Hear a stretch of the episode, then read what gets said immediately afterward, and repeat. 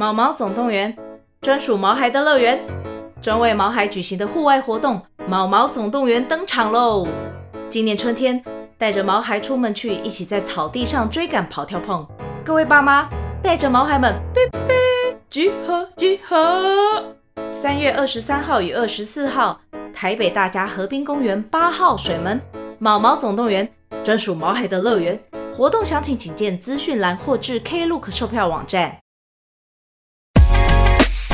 两个中年爸爸闲聊美股经济、育儿心得、流行文化，加起来超过一百年的人生经验分享。欢迎收听《财富自由》。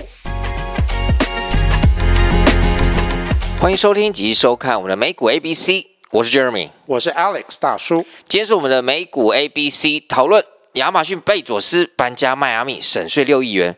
美国 P D D Reddit 申请上市，OpenAI 奥特曼赚饱了。日经指数三十八年后重创新高。二月二十三，上周五标普五百重新达到了新高点，五千零八十八点八点，一周上涨百分之一点七。Nasdaq 一周也上涨百分之一点四。当然，这都要归功于。NVIDIA 辉达的财报亮眼，NVIDIA 同样创历史新高，七百八十八点一七收盘，两天上涨了百分之十七啊！我觉得这一波其实不只是 AI 股有上涨，其他一些股票像 Costco 也是创了历史新高，所以市场并没有听这些分析师的讲话，反而涨得很厉害。其实 Costco 我真的是去年年底我就想要投资六百多块，可是它没有下来过，我就是每次看，每次它跌也都是微涨。我真的也搞不懂为什么 Costco 可以涨这么多。像大叔自己来讲好了，周五我有小，周四、周五我都有小买了一些这些 AI 股票，嗯、甚至我还进了 Roku，就是之前木头姐讲说想要，对对，因为这一两周前呢，好像是上周吧，Walmart 要买一个它的竞争对手叫 Vizio，、嗯、所以因为这样子，Roku 的股票跌了二十一趴。木头姐因为这样子，所以又加码 Roku。她很爱耶，Casey Wu。来，如果你喜欢木头姐，嗯，不一定买 Roku，你可以买木头姐的 ARKK 或是其他的 ETF。没有错，所以大叔也买了一些 ROKU Roku。OK，大家可以参考一下。好，所以。就是目前对于股市非常的开心乐观。嗯，当然我在其他的财经的新闻也有看到一些分析师说，会不会现在就跟你上次讲的，是不是在一九九九年或者两千年这个网络泡沫化？的情况会不会有发生？现在还蛮两派的，有一些会认为说啊，现在还是在一九九五年，还不到两千年的时候会泡沫化，现在还刚开始。但有一些已经警告说，现在已经是一九九九年跟两千年网络泡沫化的时候。但最重要还是这些 AI 的公司到底有没有盈利？如果有盈利，我认为它要在上升的时间还会有一段。这一点我倒是同意你。你知道美国分析师他们很喜欢用体育 sports 来做比喻，然后他们把这个当做。Baseball，哦，棒球，棒球，棒球有几局？呃，就九局啊，九局没错。嗯，所以大家就问说，现在我们到底是在 ninth inning 第九局上下半局呢，还是说我们是在前面？我自己会觉得说，我们现在可能是在第二或第三局左右，就是蛮。所以说，对未来还有一段的时间。如果说你要比较两千年的网络泡沫化的话，我们现在应该可能是在没有到刚开始，没有到。一九九四可能是比较像是一九九六左右，所以未来还有好几年的上涨的区间，但是我绝对不觉得我们是在一九九九。对，因为我觉得各行各业要使用这些 AI 晶片还有很大的部分，我觉得搞不好在明年不知道是不是这时候有什么样生活化 AI 就进入到我们的手机，进入我们的生活当中，Who knows？对，没错。我觉得反正现在浪潮就在上面嘛，你如果说在冲浪，你就跟着走吧。对，千万不要忤逆它。我们今天有几个 topics。首先呢，美国 PTT Reddit 申请上市，OpenAI 奥特曼 Sam Altman 为大股东之一，公司将为重量级用户、乡民和版主保留 IPO 股票，初步估计市值五十亿美元。好，就是这家新的算是社群软体。一点也不信，好不好？他 他说，二零零三年还是什么时候已经创办了？他已经十八岁了。OK，好，所以这家 Reddit 要准备 IPO 了。Reddit 啊，Reddit，Reddit 就是就是已经读了 Reddit，I read it 的意思，I read it 的意思，它是这样子的那个拼音。那 Jeremy，你对这个股票上市有什么看法？好，我知道 Ready 这个 IPO 是今年二零二四年，主要算是科技公司吗？首次的公开募股，那大家都会还蛮注意。注重这一家的，虽然因为他在呃，应该是二零二零年嘛，最大的一件事件就是在他的讨论板上讨论 GameStar 这一个公司，本来有一家私募基金吗？就是看坏这家股票 GameStar，就是要卖空，结果乡民很不爽，就非要买进。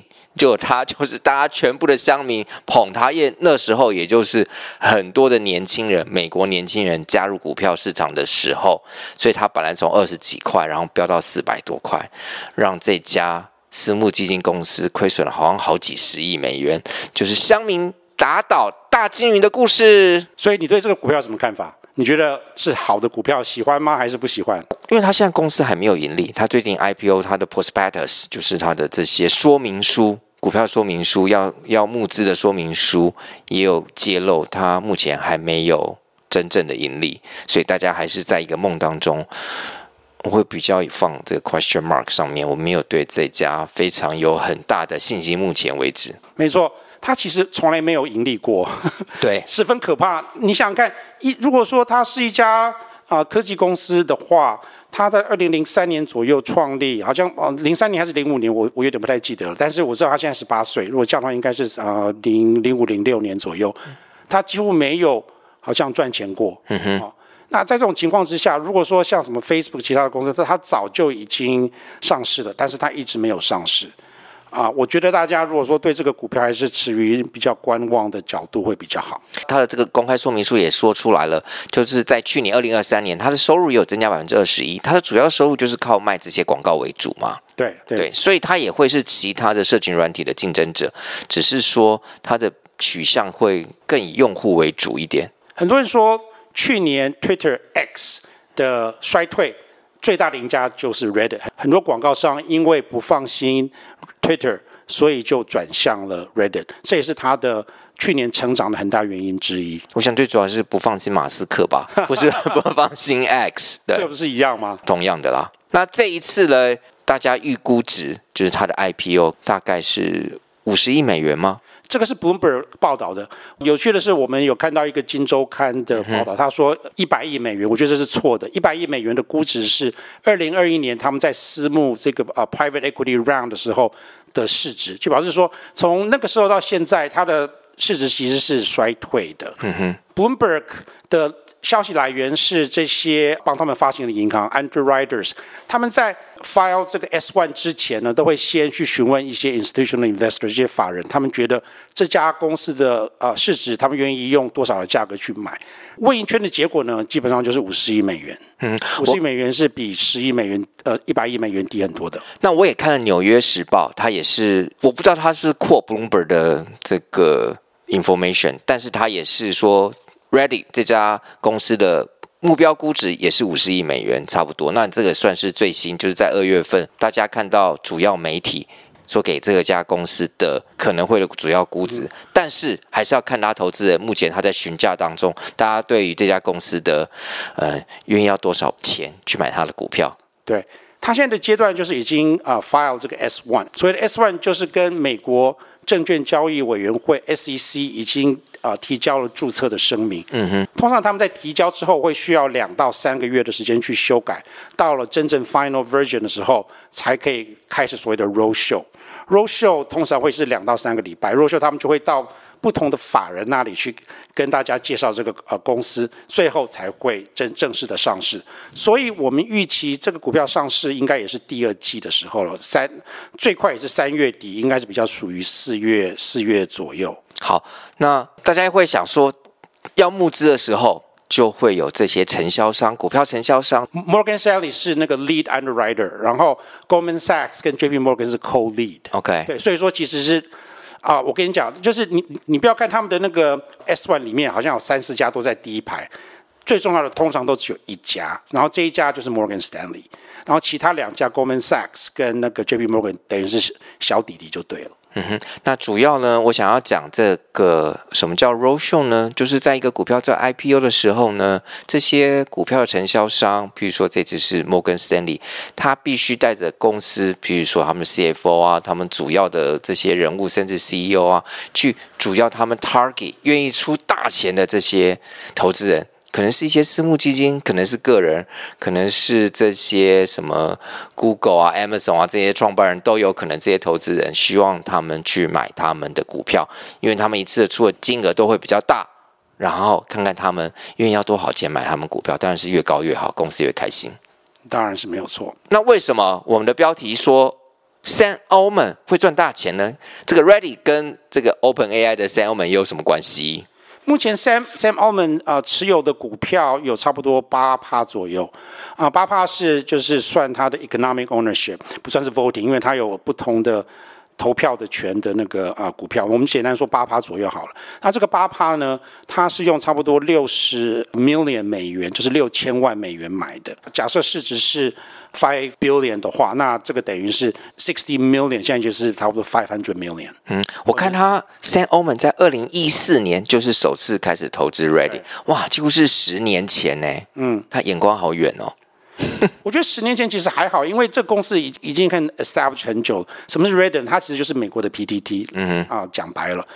但是它是一个放牛，就跟台湾一样，就是一个放牛吃草的 PTT。他们是靠各个版主去维持秩序，所以常常会有一些仇恨或种族歧视的言论。因为毕竟它这是匿名嘛，所以说大家可能就是会随便乱讲话。这也在呃过去几年有很多的争议发生。那这个呃，你刚刚讲的版主或乡民，在这一次公开发行当中，好像他们也可以。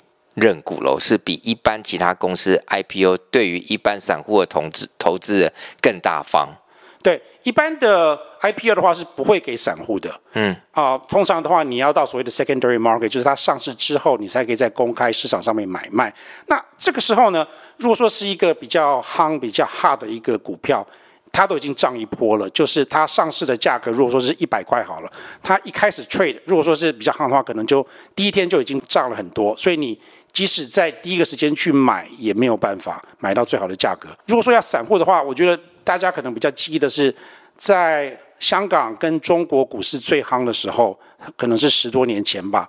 当中国银行跟其他一些国有的企业上市的时候，是不是大家香港股民都要在那里排队？是，那个就是他们要公开认股，在那公开认股的一部分。嗯、这一次 Reddit 它要开放给就是他们的重度的用户。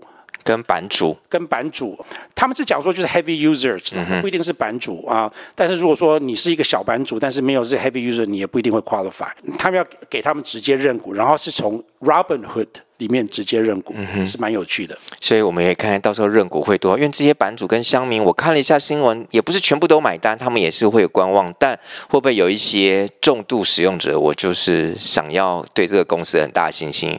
对，我们会认股，所以到时候看一下，因为这个还蛮有趣的现象，因为跟之前公司发行 IPO 确实是不同嘛。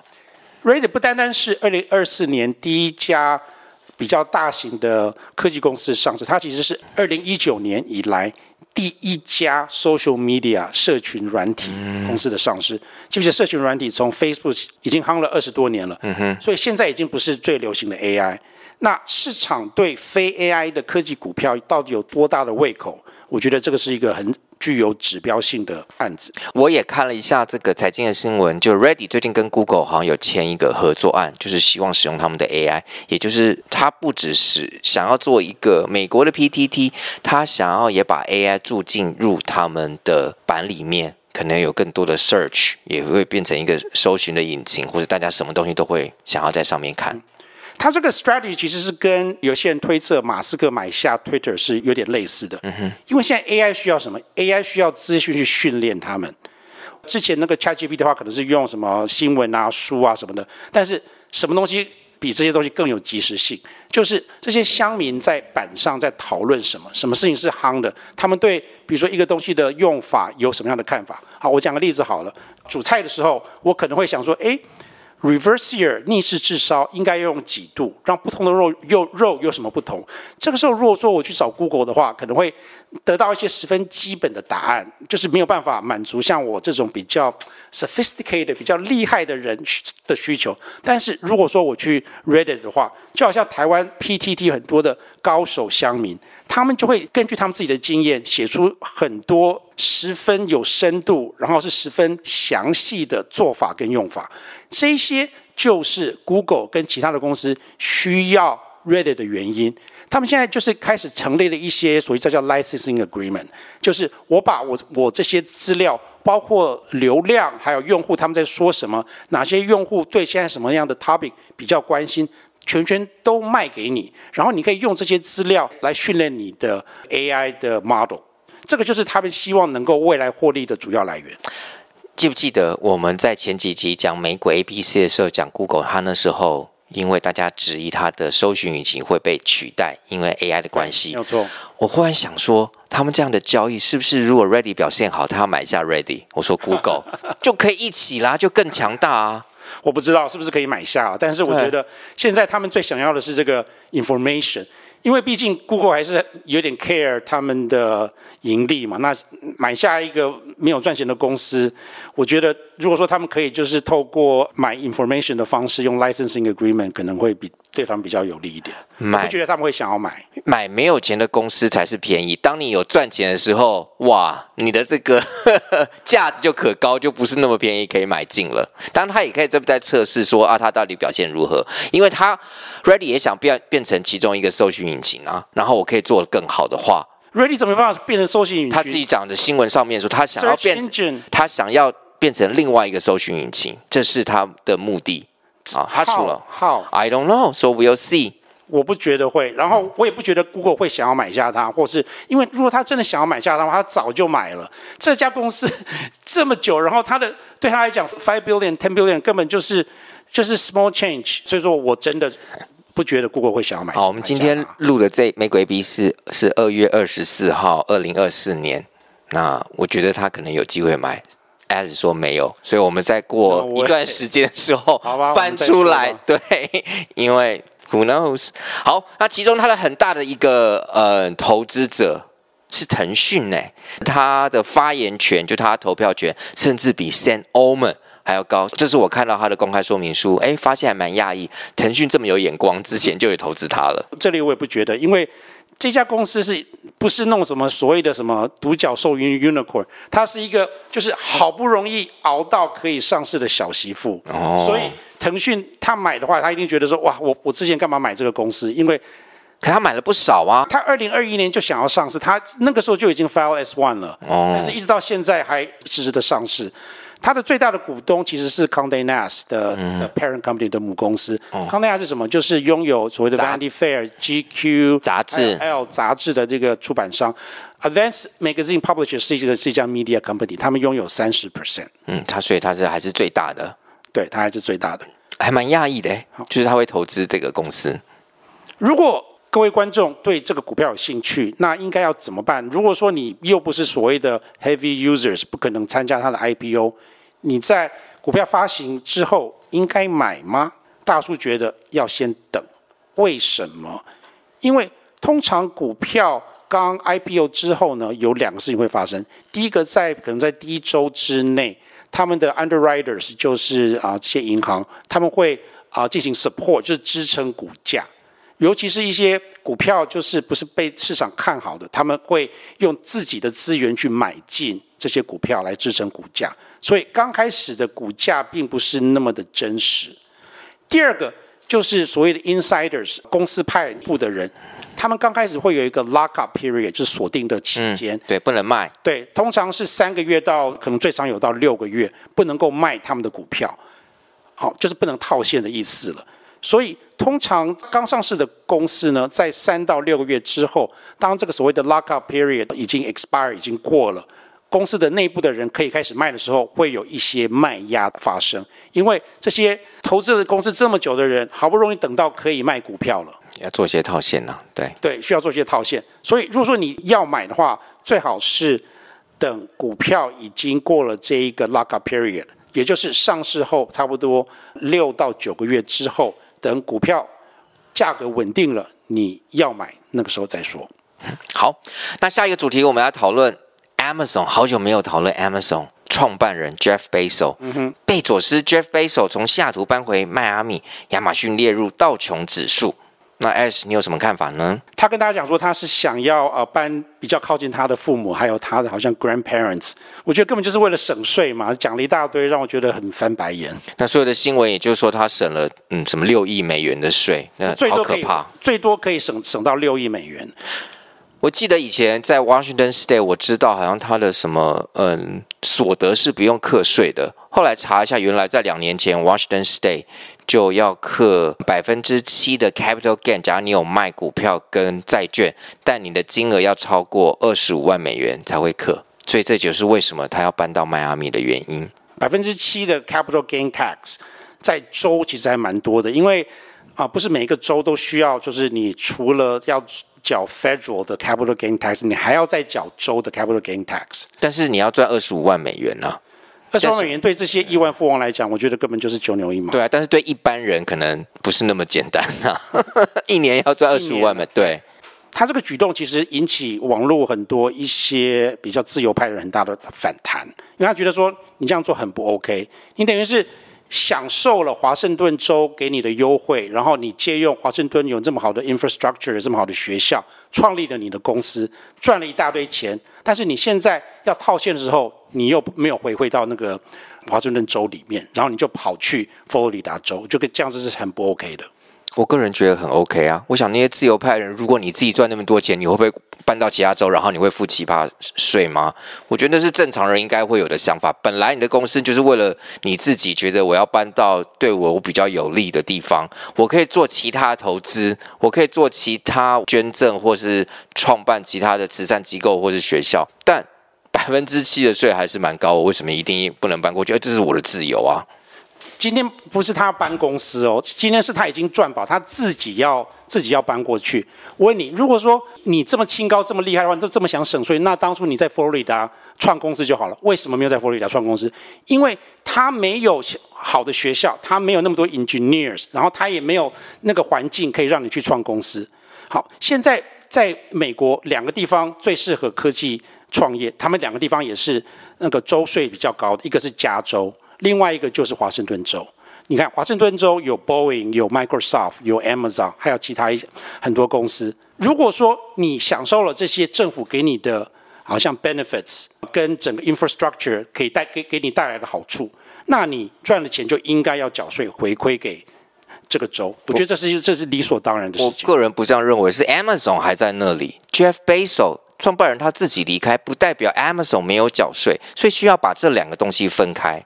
这是公司跟个人，个人我自己可以选择我要住哪里。我当然拥有很多股票是创办人，但 Amazon 还在那边缴他应该有的税，那就可以了。但是这个钱是因为你你你是因为这个州的措施才 benefit 的。我跟你讲，现在其实你现在讲这个事情没有这么 clear cut。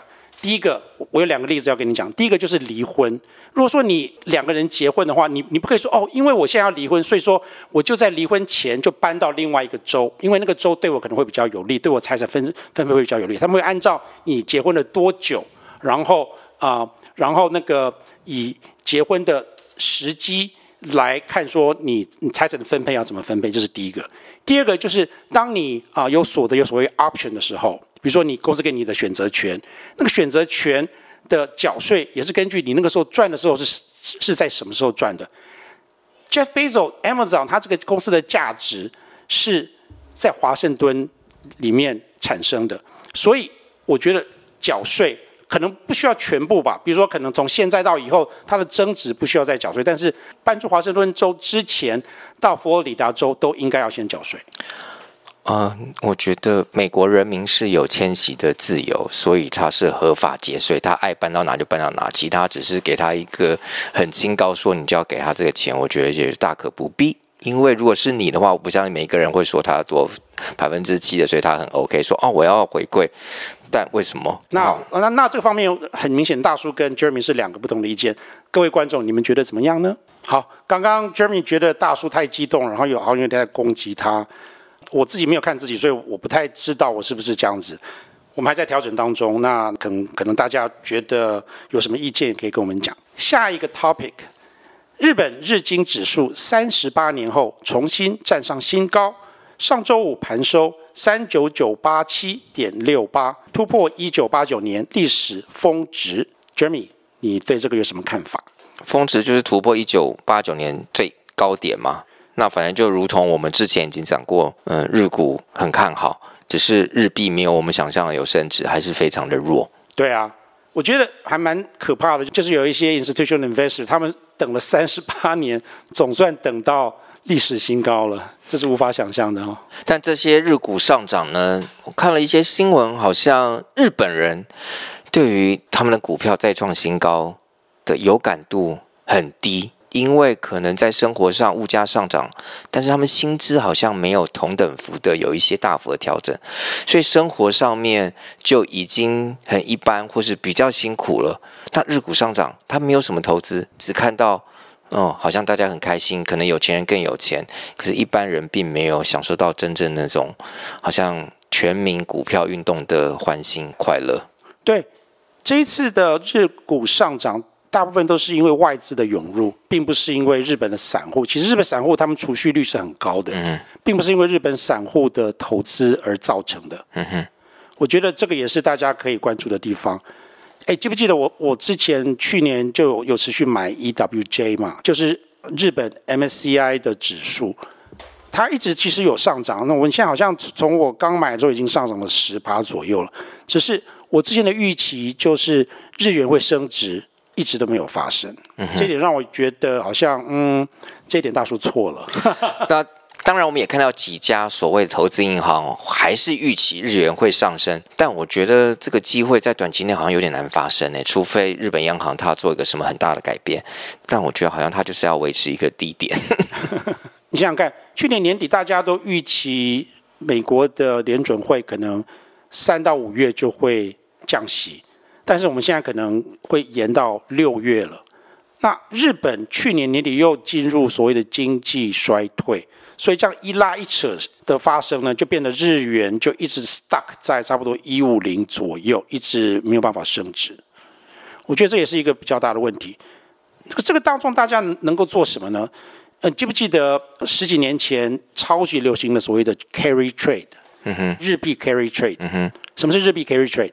日币 carry trade 就是借日元买其他利率比较高的货币，因为日本的利率很低，利差交易叫做 carry trade。所以在这个短期当中呢，如果说你觉得未来的这种僵局会持续的话，你其实可以考虑一下短期，至少所谓短期就是三到六个月当中操作一下所谓的这个 carry trade，就是你借日元然后去买其他获利啊、呃、比较高的。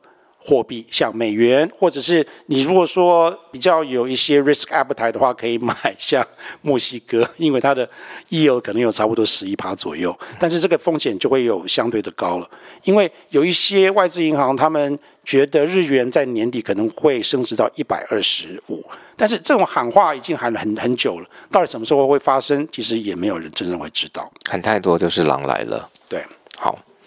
比较有趣的是，最近我看了一些报道，他们觉得下一波如果说对，尤其是 institutional investor 法人来讲的话，有机会操作的是人民币的 carry trade，人民币的利差交易。这个我就还没有看到很多的这些消息，对，到时候再来看一下。因为人民币现在就是真的是很弱嘛。如果说你觉得日本央行要升息的机会不大，那人民币基本是零，因为它经济实在是太差了。所以，如果说你能够借人民币，然后去买其他的货币的话，我觉得你不用怕说人民币会升值，然后把你的利差吃掉。但这可能对一般投资人觉得有一点点呃，稍微困难度高了一点啊。对，可能比一般的股票，因为我觉得 trade 这个外汇风险还是很大。不要看它好像觉得没什么，但是那个涨跌是很可怕的。只是差不多十几二十年前呢，你知道谁喜欢谁最喜欢做日元的？呃、uh，carry trade、嗯、就是日本的妈妈菜篮族，嗯、哼那个是他们那个最风行的，所以你你也不要小看，其实应该 carry trade 的话，如果说执行上呃可以的话，其实是很多人觉得是一个还蛮不错的投资方式。除非那个中国大陆的大妈想要做，我觉得中国大妈中国大陆的大妈十分的适合。啊、我很好奇，如果说各位观众有有谁对这方面比较了解的话，是不是中国？的大妈有开始做人民币的 carry trade 呢？好，那最后呢，呃，我们想要讲一下的留言，不管是在我们的 YouTube 上面，或是在我们的 Podcast 上面。那最近有比较有趣的，有一个是在我们有一集讲股市泡沫化，谁是 AI 的浩和产 Picks and Shuffle 那一集，有一位网友留言在我们的 YouTube 上面，他主要是讲特斯拉啦。那他为了特斯拉而留言，他说：“我们的讯息就是我跟 As 的讯息，主要是来自传统的金融媒体，不理解特斯拉的核心竞争，也是可以理解理解我们。但假如你们再多深入了解自驾系统和机器人近一年来的进步，就知道它绝对是一个可预期的 AI 股。而且特斯拉在电池的储能系统的飞跃性成长，也可以视为未未来的能源股。”为什么传统金融媒体对于特斯拉有很大的曲解呢？有很多原因，其中一个原因就是特斯拉不在传统媒体投放广告。这个做法如果变成一个趋势，会对传统媒体造成一个重大伤害。马斯克个人的政治取向及对于和传统左派媒体和极右派的媒体关系，也会造成负面的影响。因为之前我们会讲特斯拉好像就是比较偏一个。呃，汽车制造商就比较不看好。哎，啊，嗯，没有，我是说有两派，一派觉得他是汽车制造商，一派觉得他是那个 tech company。但是基本上我们不是那么看好它的股票就对了。对，但我也不否认，就是特斯拉在机器人这一块研究的好像也是蛮深入，就是要等它哪一天忽然它机器人已经是一个可以运用在生活当中，我相信它的股票也是指日可待。只是说中间有很多 up and down，到底有可不可以成功，这很多人并不是很知道的情况。我想大叔想要我，我想要澄清，就是再再多解释一下，我为什么比较不是那么看好特斯拉股票。我们必须把特斯拉这个公司这个股票跟马斯克的 Empire 马斯克帝国这两个东西分开。为什么？因为刚刚这个观众呃听众有讲的就是 AI 指呃指日可待。我同意马斯克的 AI 指日可待，但是他之前发行的 Grok 跟现在他把它重新。呃，命名为 XAI，它在哪里？它不在特斯拉里面，它在特斯拉的外面。没错，他的东西的话，就是可能都一些资讯什么话都会来来去去。但是重点是，他不在特斯拉的里面。目前马斯克在特斯拉持股有多少？十几趴，因为他卖了很多股票去买 X。另外，他是不是向董事会说，他要求他的股票要增加到二十五趴？为什么？因为他觉得说，我在特斯拉里面的持股只有十几趴，那我干嘛要把这些未来很有发展性的东西都放在特斯拉里面？因为根本就不是我分到这些好处。所以我觉得我们在看特斯拉的时候，不能只看说哦，马斯克他自己的远景跟什么东西是不是未来很有发展性，没有错。但是 AI 这个部分其实有很大很大的不确定性在里面，它并不是一定会直接的对特斯拉有百分之百的受惠，因为。我再讲一次，马斯克现在在特斯拉的持股只有十几趴。另外，这个朋友讲到了几个 robotics，第一个就是它的实体操作方面方面的话，目前大家是觉得没有很成功的。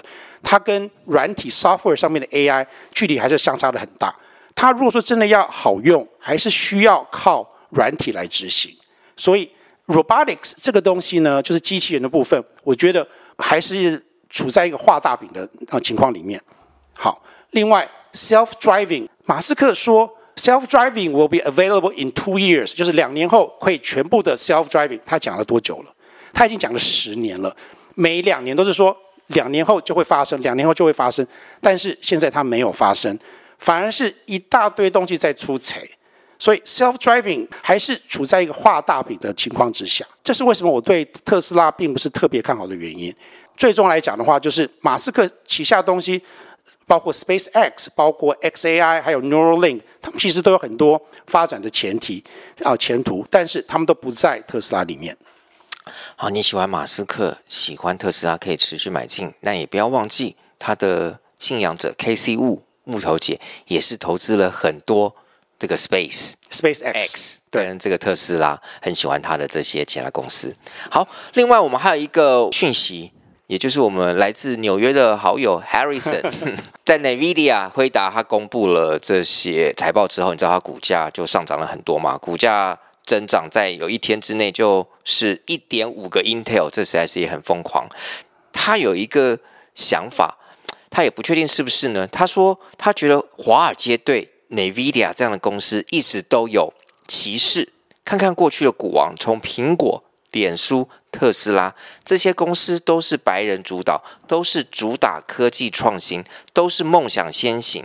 对于半导体晶片产业这种科技蓝领，又是黄种人主导的公司，华尔街一直有 stereotype，不会给予过高的估值。这也导致了 NVIDIA 后起直追的暴涨，其实是蛮有趣的观点，这是他的想法。嗯好像听听好像也没有错，我不敢说，因为我们不身在真正最这个所谓呃股票分析师的这些最上层的这些领域当中。可是他这样讲，好像是不是真的有一点他所谓的 stereotype，就是既定的印象？美国对黄种人有没有歧视？有。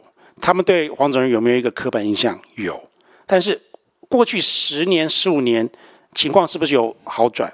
也是有。大叔在美国华尔街工作是一九九四年到一直啊、呃、搬到香港是二零零三年，那个期间呢，我觉得根本就不可能会有杰森黄或者是其他这一些大咖上头条的的情况，而且很多分析师那个时候我几乎全部都是白人，全部都是白人男生，但是现在 CNBC 最喜欢用的御用 Market Watcher 分析师是谁？Tom Lee。